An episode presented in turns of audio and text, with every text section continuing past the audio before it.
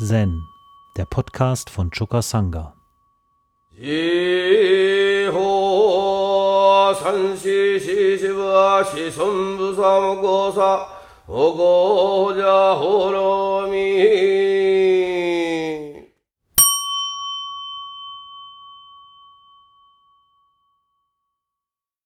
Im Shumon Katosho heißt es im 63. Fall, den Geist missbrauchen. Jing An Tan Hua von Tiang Tong nahm auf dem hohen Sitz Platz und sagte, Zen-Übende müssen darauf achten, den Missbrauch des Geistes zu vermeiden.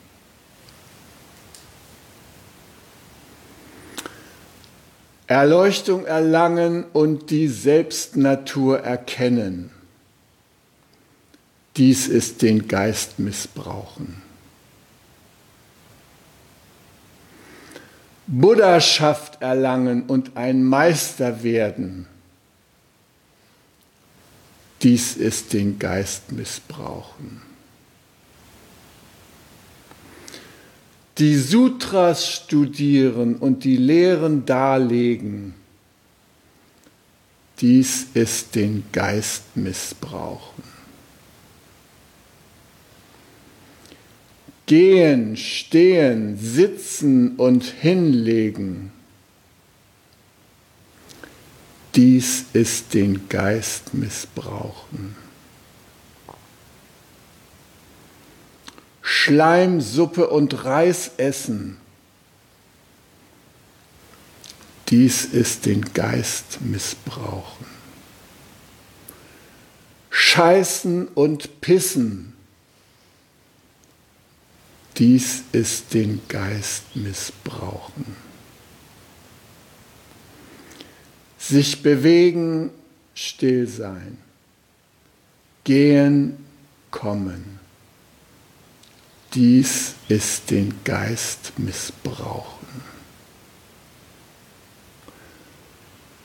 Da gibt es noch einen Missbrauch des Geistes, aber den werde ich dir nicht erklären, weil sobald ein Wort zu den Regierungsbehörden gelangt, es neun Ochsen nicht zurückziehen können.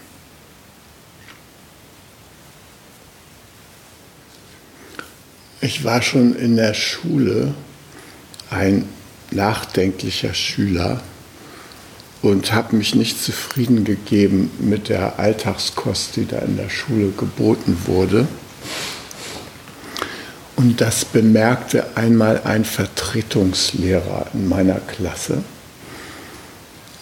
Äh, wir sind uns kurz begegnet in dem Unterricht und der hatte den Eindruck, ach, da sitzt da ein etwas anderer Schüler als so das Gros und beschloss, unsere Klasse zu übernehmen.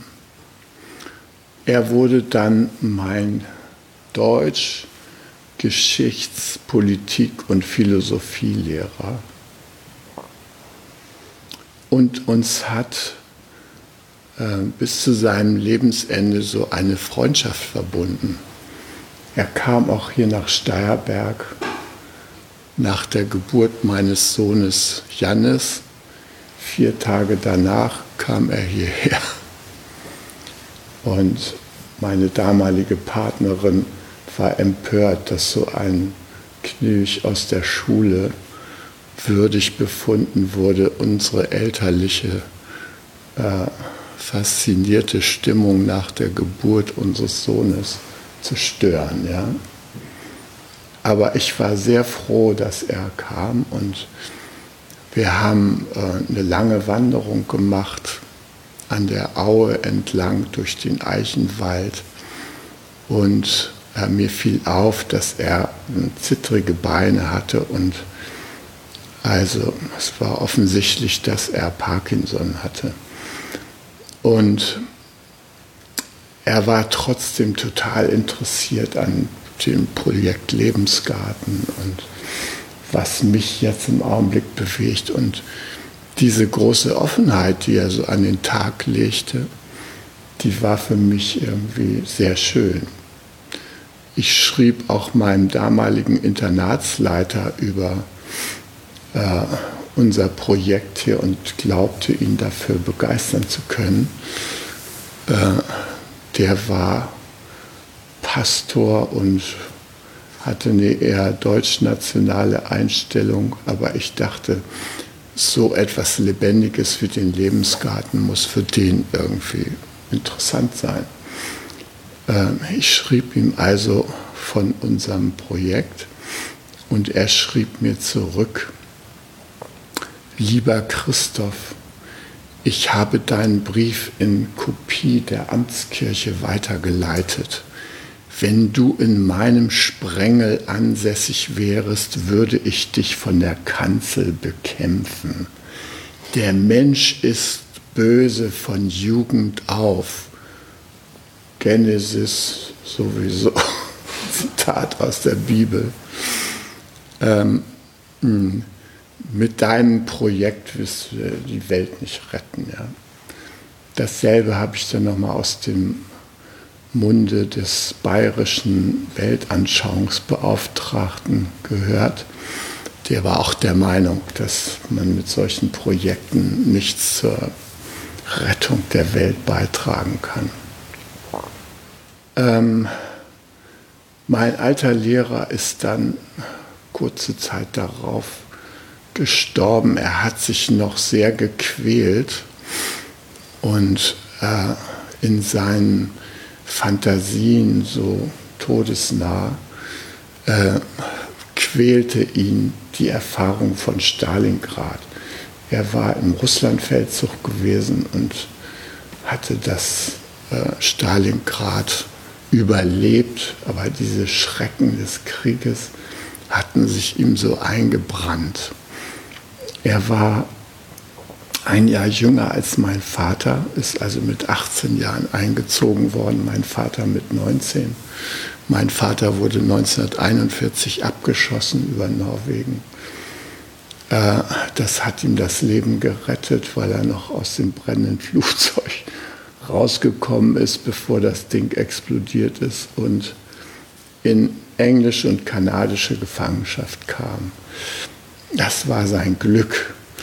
Äh, dieser Lehrer, der ist aus dem Krieg heimgekehrt und hat den Nationalsozialismus durch starke Selbstreflexion so äh, überwunden und ähm, hat sich so äh, weiterentwickelt. Und äh, er sagte zu mir auf die Frage, ob er Christ sei, nein, ich bin nicht Christ im gläubigen Sinne, sondern ich bin Christ im ethischen Sinne und ansonsten bin ich ein Liberaler. Das war damals in dem CDU-regierten Schleswig-Holstein sowas, als wenn er sagen würde, äh, ich bin, äh, was weiß ich, gehöre der Linkspartei an. schon ein. Und diesem Mann danke ich alle Anstöße in Richtung geistiger Befreiung. Bei mir zu Hause, da herrschte so ein, äh, naja, mein Vater war Industrieller, der war, der lebte da in seiner äh, industriellen Welt, hatte solche äh, Glaubenssätze wie ähm, äh, werde eine Eins und bring möglichst viele Nullen hinter dich. Oder er hat zu mir gesagt, Christoph, du hast die Wahl, entweder Hammer oder Amboss zu sein. Ich rate dir, werde ein Hammer. Also das war so seine Philosophie. Ja. Und äh, Städter waren Schneisenjodler und ähm, hm, als wir mal Spanien bereisten, da äh, regierte Franco noch, da sagte er, guck mal, hier herrscht noch Ordnung, die haben alle saubere Klamotten an die Kinder. Äh. So, und jetzt das Kontrastprogramm mit diesem Lehrer in der Schule und ich bin so richtig rausgerissen worden. Und ähm, wir mussten damals dialektische Aufsätze schreiben. Und dialektische Aufsatz war für mich ein echter Grauskram. Also das Hin und Wieder und die Synthese zu betrachten. Ach du großer Gott. Ich hatte tolle Aufsätze geschrieben, habe mir alle ausgedacht. Bis dahin, so in den unteren Klassen, habe ich immer brilliert mit meiner Fantasie. Aber er verlangte analytisches Denken. Und das war für mich so ein Buch mit sieben Siegeln. Ja. Und ähm, auch in der Geschichte verlangte er eine kritische Betrachtung und wir nahmen die deutsche Schuld am Ersten Weltkrieg durch und er brachte die verschiedenen Standpunkte und äh, ich durfte in einer politisch-philosophischen AG bei ihm sein, äh, die er im Grunde genommen mir zuliebe eröffnet hat, damit ich mich weiterentwickle. Also es war ein wunderbarer Mensch, der sich gefragt hatte, als ich dann meinen Berufswunsch, man wurde so interviewt, ne, so im, im Abiturjahrgang kam so die Eckernförder Tageblattzeitung äh, auf die Abiturienten zu und hat die interviewt, was die so werden wollen. Und ich habe dann gesagt, ja, ich will Jurist studieren. Das hat er gelesen und dann hat er zu mir gesagt, äh, Christoph, Sie haben geschrieben, Sie wollen Jurist werden. Ich hatte immer den Eindruck, dass Sie ein viel zu besonnener Mensch sind, als dass Sie ein Jurist werden können.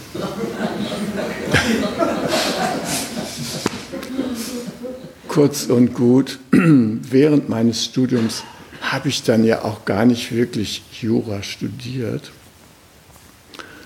Ähm, noch zu meinem äh, Schulabschluss habe ich äh, meine Abiturrede über das Thema, das dialogische Prinzip, Wort, Antwort, Verantwortung, das war mein Thema da. In meiner Abiturrede über die Köpfe der anderen Schüler irgendwie hinweg, ja andere Schüler, die vor mir in früheren Jahrgängen die Abiturrede gehalten hatten, die hatten da witzige und humorvolle Einlagen aus der Theater AG und so zum Besten gegeben. Und ich versuchte mich da mit Martin Buber und dem dialogischen Prinzip in einer steinkonservativen Umgebung. Äh, die Schule hieß nach einem Major Junkmann der befördert worden war, weil er im Krieg der Schleswig-Holsteiner gegen die Dänen mit seiner Kanone das äh, Verbindungsseil zu einem dänischen Kriegsschiff getroffen hatte mit der Kanone. Und deshalb war er so ein lokaler Held. Ja, und deshalb hieß unsere Schule Jungmann-Schule. Ja. Und äh, das war so ein bisschen Omen ist Omen geprügelt wurde in der Schule auch noch mein Lateinlehrer, ein Hauptmann der Reserve, ließ es sich nicht nehmen, einen meiner Mitschüler mit der flachen Hand ins Gesicht zu schlagen, weil er irgendwie frech wurde. Der hat dann zurückgeschlagen und dann gab es eine Art Pattsituation. Aber das waren so die Umstände meiner, meiner letzten Schule, letzten von acht, ja. Und dieser Lehrer, der war da der Lichtblick. Der hat mich auf alle möglichen Sachen aufmerksam gemacht. Auf Karl Jaspers. Ich habe da auf Thea de Chardin. Das war ein doller Denker, von dem habt ihr vielleicht nichts mehr gehört, aber der, ein katholischer Jesuit, stand natürlich auf dem Index und der hat äh, von der Noosphäre gesprochen. Er hat das Internet vorausgeahnt, ja. Eine Geistsphäre, die um die ganze Welt ging, dass das die Menschheit mal begleiten würde. Also diese ganzen Thea de Chardin Bücher habe ich alle verschlungen mit 17, 18 oder so.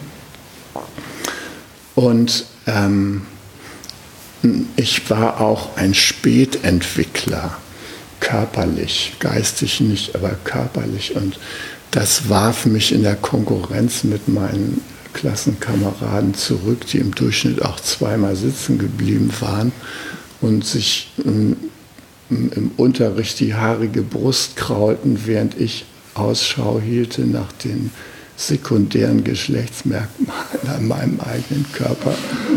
Es war eine demütigende Situation im, im Wettbewerb um das Weibliche, wo ich keine Schnitte hatte, aber ähm, kurz und gut in dieser Situation erwuchs ich auf. Und in der, im, im Studium dann, also nach der Bundeswehrzeit, da habe ich mich so richtig reingestürzt nochmal in was es da so geistig zu bieten gab. Und nun war ja der große Aufbruch da und Rudi Dutschke hielt da jeden Abend irgendwo einen Riesenvortrag und ich bin also in Windeseile von Hegel und der Rechtsphilosophie und so weiter über Kant Schlegel, äh, natürlich bei Marx, Engels, Lenin und so weiter gelandet und ähm, habe mich da voll in die Analyse der gesellschaftlichen Verhältnisse gestürzt, die mich da umgaben und habe das alles sehr ernst genommen. Mein Jurastudium habe ich nicht ernst genommen und zu der damaligen Zeit ging das noch, da musste man keine Credit Points sammeln man musste nur seine Hausarbeiten und Klausuren schreiben. Das konnte man teils in den Ferien machen. Also sagen wir mal so, mein Studium der Rechte hat ungefähr anderthalb Jahre gedauert. Von den sieben Jahren oder acht Jahren, die ich studiert habe, und den Rest habe ich all den anderen Wissensgebieten gewidmet. Und das begierig aufgesogen, ja, ob das nun die Stadtplaner, Regionalplaner, Architekten, Ökonomen, alle diese Bereiche habe ich abgegrast, um mich zu orientieren, wohin geht mein Leben. Und eins war klar, den Plan meines Vaters, sein Unternehmen zu übernehmen, den hatte ich auf jeden Fall nicht. Das Jurastudium war so eine Möglichkeit, mich in Warteposition zu bringen. Für ihn so abwartend, der wird vielleicht noch mal was. Wurde ich aber nicht. Ähm, stattdessen hatte ich mich radikalisiert und mein Vater schrieb mir irgendwann mal, er wünschte, ich wäre nie nach, nach Berlin gegangen und hätte mich niemals der roten Infektion ausgesetzt. Ja. Schrieb er mit tiefem Bedauern und schrieb mich irgendwo ab als sein Nachfolger. Und ich bin durch alle Weltanschauungen durchgegangen, habe die auf wirklich grundlegend studiert und mir war klar, es kommt auf die Tat an, dass die Umsetzung und die Praxis und nach meinem ersten Abschluss meines ersten Examens habe ich beschlossen, ich will die Welt kennenlernen, ich will, ich will sozusagen dahin, wo das der soziale Widerspruch greifbar, fühlbar und erlebbar ist und habe mich dann nach Lateinamerika begeben, weil ich von meiner Arbeit im Chile und Lateinamerika-Komitee wusste, da gibt es wichtige Widersprüche zu erkunden. Ich wollte in das Chile Allende's, der ist dann gestürzt worden, kurz bevor ich ankam. Aber er war noch genug anderes zu erleben und ähm, ich habe dann die Auswirkungen unseres kapitalistischen Wirtschaftssystems so hautnah in Südamerika erlebt, wie man das in Deutschland gar nicht feststellen konnte. Das war irgendwie so mehr so eine Theorie, dass die Menschen da ausgebeutet werden, während man das in Südamerika greifbar nahe sah. Ganze Städte waren einfach von Blei vergiftet und kein Schwein konnte was dagegen tun. Und irgendein reicher Knopf in Amerika machte damit Milliarden. Ja. Also es war alles für mich so Und ich hatte so den Eindruck, ja, man muss für das, was man für richtig hält im Leben, da muss man seinen Arsch für hinhalten. Und das habe ich auch getan und habe mich da engagiert. Das war natürlich ein bisschen naiv, als Europäer sich da in die peruanischen Klassenkämpfe zu begeben. Äh, und das hat mir auch die CIA und die peruanische Polizei und kolumbianischen Staatsschutz und so weiter auf den Hals gebracht. Aber ich war der Überzeugung, da geht's lang. Und erst ähm, als ich Anwalt war und gegen Mercedes da ankämpfte und merkte, dass ich einfach die schlechteren Karten habe mit meinen Möglichkeiten zu mobilisieren und so weiter. Da habe ich gesehen, irgendwo kommt der Punkt, da will ich jetzt mal das Positive in meinem Leben umsetzen und nicht mehr gegen irgendwas Ungerechtes oder sowas ankämpfen. Und das war dann so der Wendepunkt. Und in diesem Zuge äh, bin ich dann auch schon Zen begegnet. Und Zen war für mich eine Rettung es war natürlich erstmal eine Herausforderung, weil ich es mir ganz anders vorgestellt hatte, als es auf mich zukam. Ich dachte, ich mache mal so eine Entspannungswoche. Stattdessen äh, ging es mir so wie Ute beim Besuch des Liebenauer Schlosses. Eine, eine unangenehme Sache nach der anderen prasselte über mich daher im ersten Session. Schmerzen über Schmerzen. Ich dachte, wo bin ich hier auf dem Sadomasochisten-Treffen und so. Und trotzdem, ich habe den Biss mitgekriegt da, da geht es um etwas sehr Fundamentales, was ich noch nicht ergründet habe. Und das will ich rauskriegen.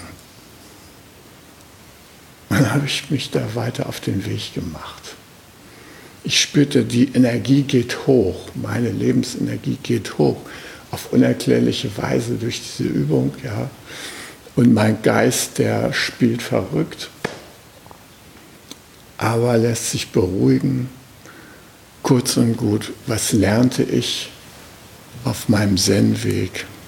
Zen bedeutet loslassen, loslassen, loslassen, loslassen.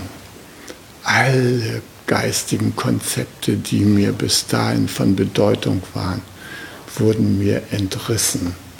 Vom Buddha und Buddhismus habe ich erstmal gar nichts gewusst. Ja kam dann erstmal so allmählich, kam ich so an die Gestade des buddhistischen Ozeans, ja, und habe da so ein bisschen an den äh, planschbaren Küstenregionen so ein bisschen rumgeeiert, ja, aber die Tiefe des, der Buddha-Lehre habe ich überhaupt nicht erfasst.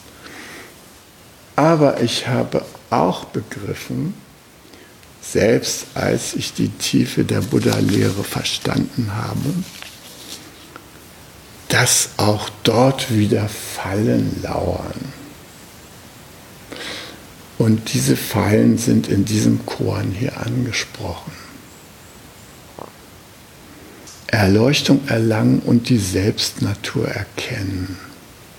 Dies ist den Geist missbrauchen wieso soll das den Geist missbrauchen sein? Ja? Zur Falle wird die Geschichte mit der Erleuchtung in dem Augenblick, wo das konzeptionell wird. Wo ich irgend so etwas anstrebe. Manche von euch, die haben im Doxon-Raum manchmal unruhig mit den Füßen aufgestampft und gesagt, ich will jetzt endlich wissen, wie das hier mit der Erleuchtung ist und so weiter. Ja. Interessanter Fall, ja. Ja. Rinsei hat dazu mal gesagt, Jünger des Weges, es gibt keinen Buddha zu erlangen. Selbst die Lehren der drei Fahrzeuge, der fünf Skantas und der vollständigen und augenblicklichen Erleuchtung, alles das ist nichts weiter als Behelfsarznei, um entsprechende Krankheiten zu heilen. Auf keinerlei Weise existieren irgendwelche realen Dharmas. Also auch Rinzai schraubt einem das ab. Dieses ganze Erleuchtungsgefieber und so weiter. Ne? Lass mal gut sein, ja. Na, Buddhaschaft erlangen und ein Meister werden. Dies ist ein den Geist missbrauchen. Auch das kann konzeptionell werden. Man kann sich da in den Kopf setzen, ja, du wirst dann irgendwann mal Zen-Meister werden. Ja. ja, träum mal weiter. Ja, so läuft das nicht. Na? Jünger des Weges, es gibt einen Haufen Glatzbirnen, die einen transzendentalen Dharma finden wollen, indem sie ihre Bemühungen nach innen richten ein großer Fehler. Wenn ein Mensch Buddha sucht, wird er Buddha verlieren. Wenn er den Weg sucht, wird er den Weg verlieren. Wenn er die Patriarchen sucht, wird er die Patriarchen verlieren. Jünger des Weges, haltet Buddha nicht für das Allerhöchste so wie ich es sehe, ist er wie ein geheimer Schlupfwinkel. Bodhisattvaschaft und Arhatschaft sind Holzkrägen und Ketten, die einen binden. Joshu, der hat ja immer wieder von Senkzahn zitiert. Der wahre Weg ist nicht schwer, er verabscheut nur wählerischer Wahl und Anhaften. Mit nur einem einzigen Wort können Wahl und Anhaften entstehen oder es kann Klarheit entstehen. Das hat er immer wieder zitiert für seine Mönche. Und das war dann natürlich auch Gegenstand der Diskussion und der Erörterung in den Gesprächen mit dem Meister. Und natürlich wollten alle diese Klarheit, Satori erreichen. Strebten sie darauf zu. Intensive Übung. Ja. Und das ist auch richtig, dass man das übt.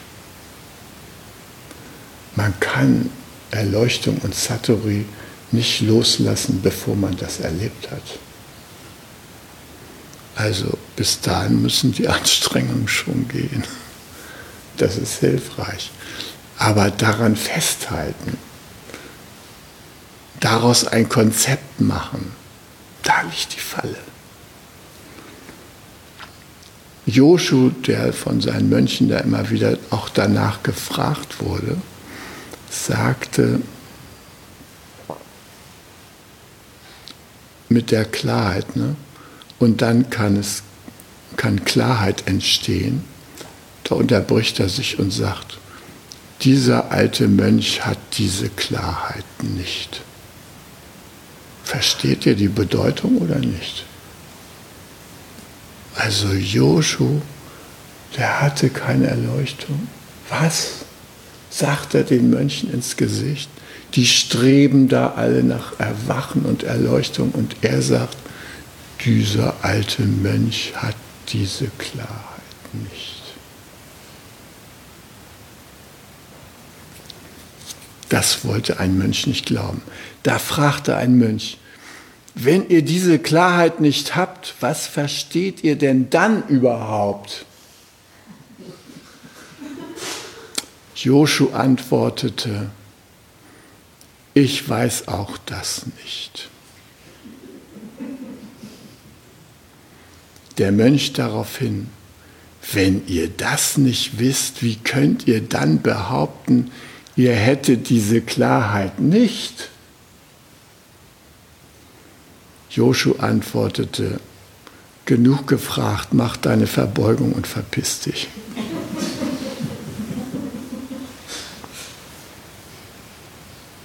Was also meinte Joshu damit, ja?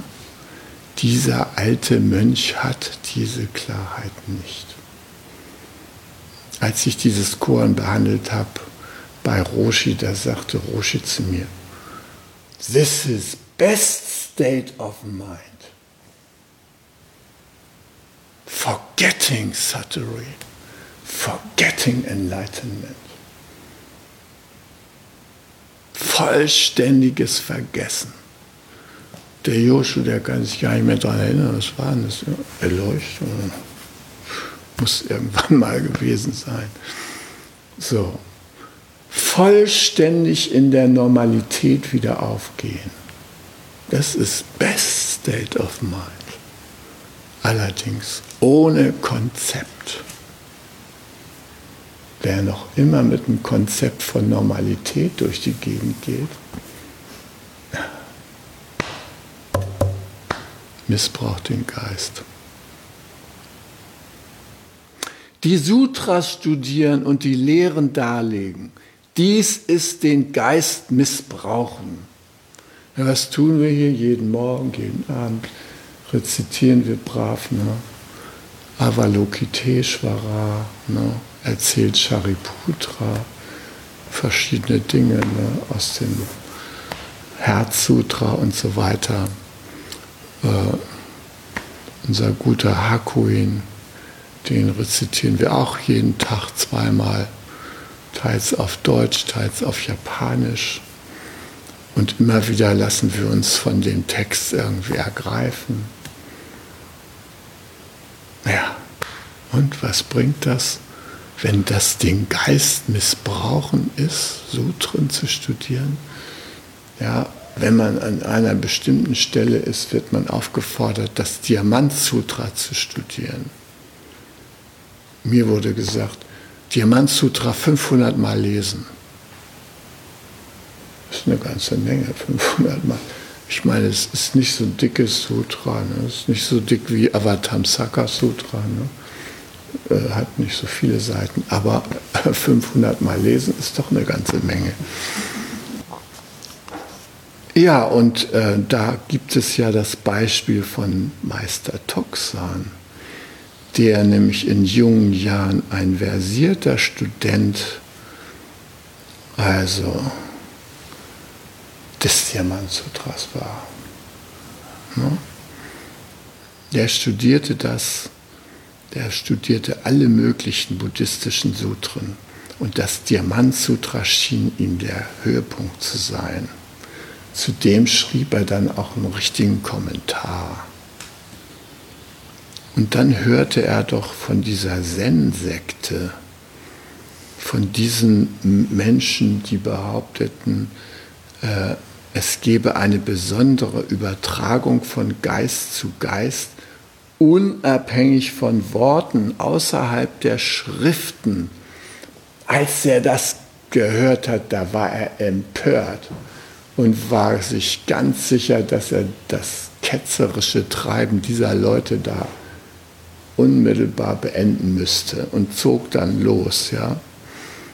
Und dann kommt er da zu dieser äh, Kioskfrau und fragt, äh, möchte da den Geist erfrischen. Kiosk heißt den Geist erfrischen auf Chinesisch. Ne?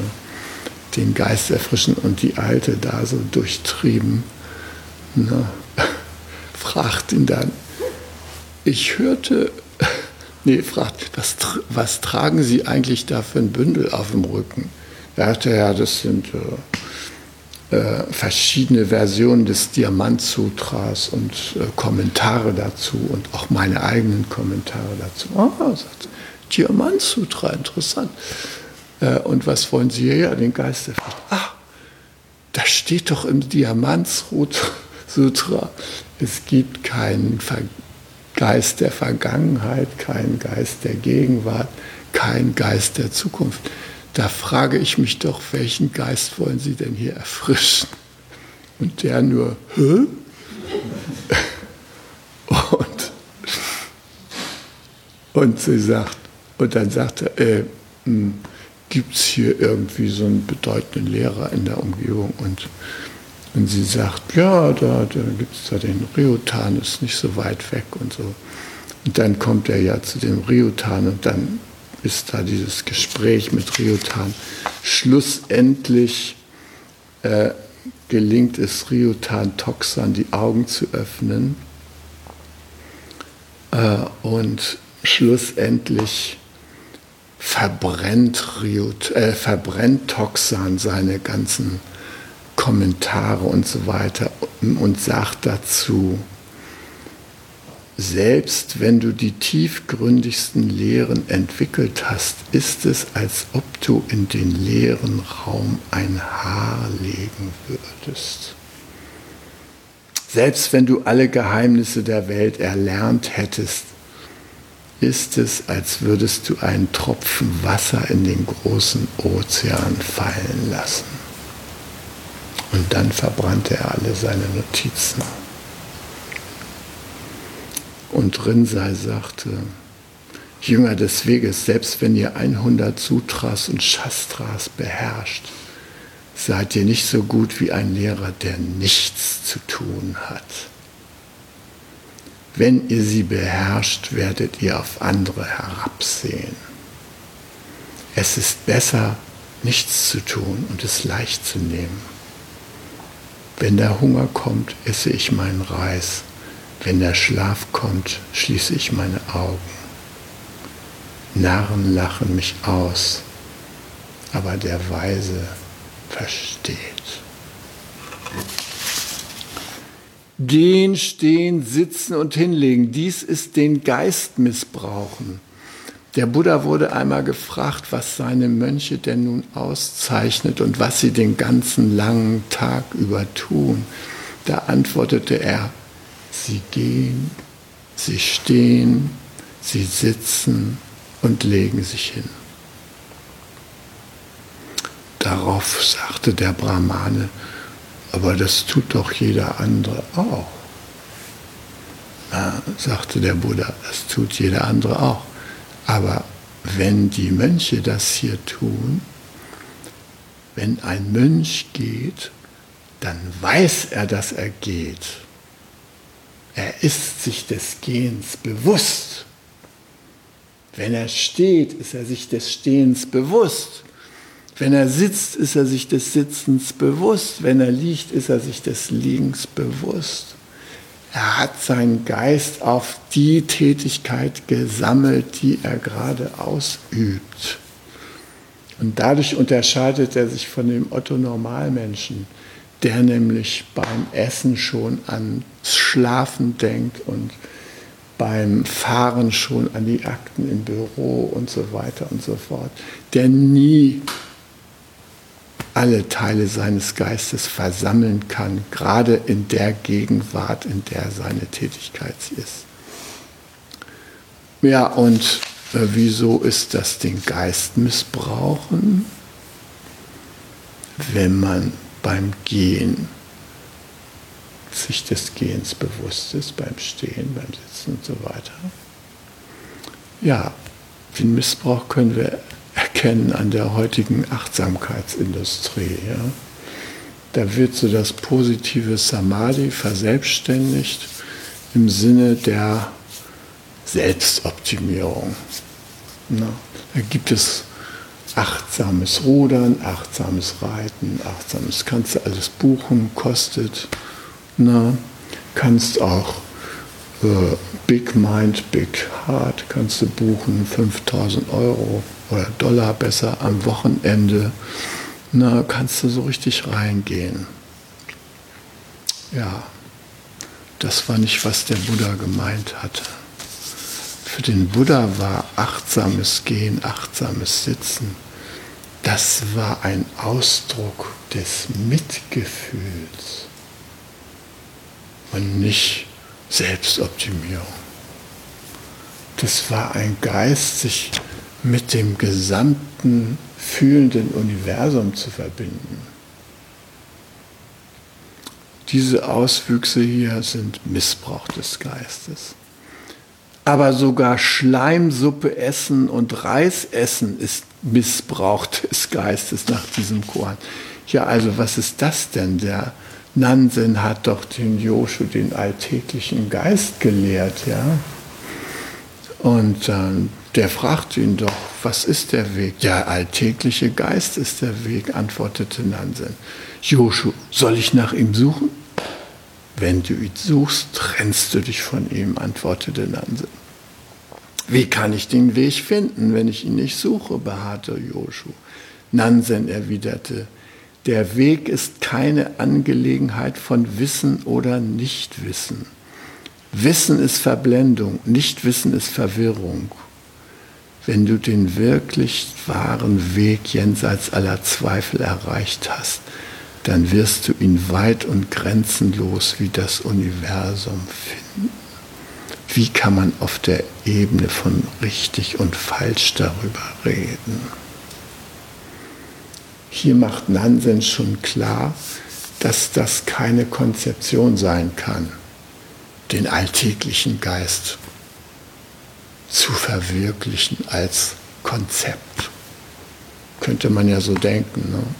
Kommt hier in so ein Session, dann gibt es da Samu und dann äh, wird die Übung fortgesetzt, jetzt positives Samadhi da im Garten und so weiter. Könnte man ja denken, da steckt irgendeine durchtriebene Konzeption dahinter. Auf diese Weise den Leuten ein Geistestraining der besonderen Art angedeihen zu lassen. Samu hat zweifellos unglaubliche Effekte im Verbund mit der Übung des Sitzens des Sazen.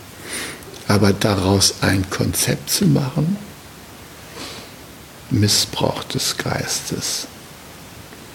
Scheißen und Pissen, dies ist den Geist missbrauchen.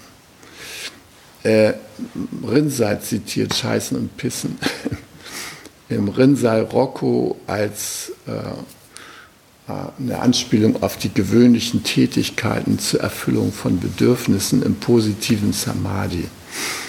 Und er nimmt damit Bezug auf die Bedürfnisorientierung und da wird ein Herzstück meines eigenen Konzeptes äh, in Frage gestellt, nämlich, dass die Bedürfnisse Ausdruck der Buddha-Natur sind. Das ist ja etwas, was ich Land auf, Land ab verkünde, wenn ich mit den äh, Buddhisten zu tun habe, ja, die immer an die Bedürfnisse nicht ran wollen, weil die sind ihnen zu nah an der Begierde dran, ja da könnte man ja plötzlich ins Verlangen kommen und so. Und das könnte ja möglicherweise, Rinse hat gesagt, scheißen, pissen, schlafen, essen, alles okay, ja. Im Gegenteil, bloß nicht drüber philosophieren, ja. Ähm, aber ich kann es nachvollziehen. Es gibt Leute, die äh, Studenten der gewaltfreien Kommunikation sind, die sich in das Konzept der Bedürfnisse verbeißen, die daraus ein Konzept machen, die Welt zu befreien oder sowas. Das läuft nicht. Das ist Missbrauch des Geistes. Marshall selber hat sich geweigert, daraus ein Konzept zu machen. Er war auch vorsichtig und sagte, meine Beschäftigung mit den Bedürfnissen und das sich öffnen für die Welt der Bedürfnisse, für die Welt der Großzügigkeit, das kommt der Essenz des Spirituellen meiner Meinung nach sehr nahe, sagte er. Aber das ist nicht die letzte Wahrheit. Und wenn man daraus die letzte Wahrheit macht, dann missbraucht man den Geist. Sich bewegen, still sein, gehen, kommen, dies ist den Geist missbrauchen. sogar Kin hinüben im Wechsel mit Sazen, kann zu einem Konzept werden. Mein Freund Raphael, der hat da früher mal die Leute, die sich so dem Sitzen so hingeben, äh, aber das absichtsvoll tun, als Samadhi-Wichser bezeichnet. Das fand ich ein starkes Stück, ja. Für so was Heiliges unserer Übung so einen schrecklichen Ausdruck zu haben. Aber tatsächlich, wenn Sazen konzeptionell wird, wenn Kinhin konzeptionell wird, wenn wir nicht in freier Resonanz dem Leben gegenübertreten können, dann ist das Missbrauch des Geistes. Konzepte binden den Geist. Wir bewegen uns hier auf dem Territorium der Emanzipation, der Befreiung des Geistes. Und Befreiung des Geistes ist nur gegeben, wenn wir immer und ewig bereit sind, jedes Konzept loszulassen. Dann können wir weitergehen. Hi. Zen, der Podcast, ist eine Produktion von Chokasanga e.V. in Kooperation mit dem Podcaststudio Paderborn.